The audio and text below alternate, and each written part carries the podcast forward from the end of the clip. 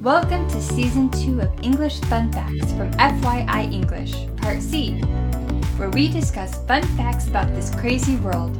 Use these newfound facts to break the ice and start an interesting conversation. Hello，大家好，欢迎收听 FYI English 的原创专辑《英语趋势 English Fun Facts》的对话部分 Part C。Happy learning, everyone! Bree, have you ever wondered why matadors, or bullfighters, use a red cape called a muleta when bullfighting? I bet it has something to do with the color psychology of red. The color red is a stimulating color that ignites feelings of passion, love, power, and even anger. The color has the power to immediately capture our attention. Thus, a red cape is used because the red color attracts the bull's full attention, provoking it to attack. I knew you would say that. So, here's a fun fact. The idea that the color red is used in bullfighting for the purpose of provoking a bull to attack is a common myth. Huh? How can that be? If bulls are not provoked by the color red, then why do they suddenly race towards the matador as soon as he waves his flag? Well, I think it might be kind of difficult for me to explain, but I'm gonna take the bull by the horns and just tell you the reason straight up. The bull charges towards the matador not because of the color of his cape, but because the bull sees that the cape is moving. In fact, it will charge at the cape regardless of its color, whether that color is white, green, or blue. The crazy thing is, bulls, like other cattle, are actually colorblind to the color red. It is in fact the cape's movement that irritates the bulls, causing them to exhibit the aggressive behavior we often see in bullfights. 原来所有公牛都是色盲，激怒公牛的不是斗篷或布的颜色，而是物体在公牛眼前来回摆动的动作。Okay, so if the color of the cape doesn't matter, as you say, then why do matadors only use red capes during a bullfight? The reason for that, my dear, is all about tradition and showmanship. The red capes and costumes of the matador is part of the culture and tradition of bullfighting, much like the uniforms that participants of other sports often wear.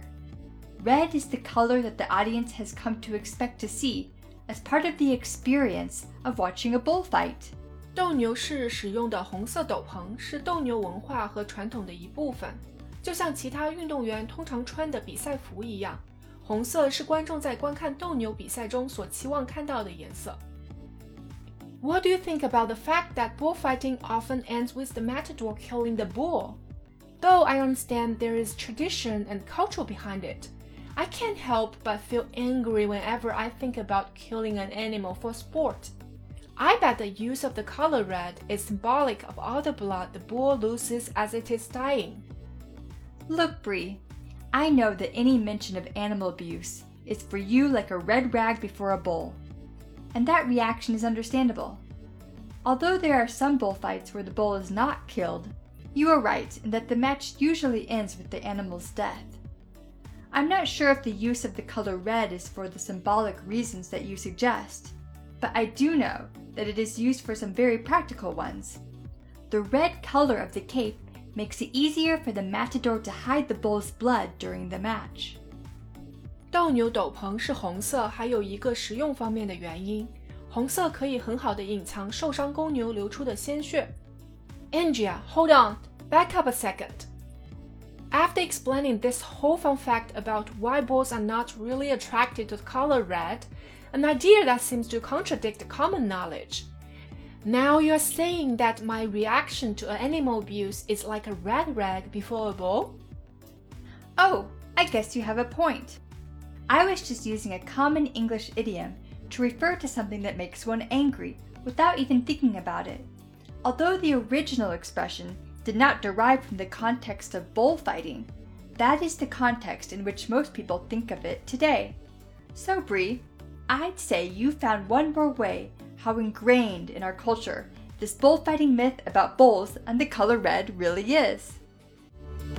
Alright, join us next time for another fun fact to help break the ice.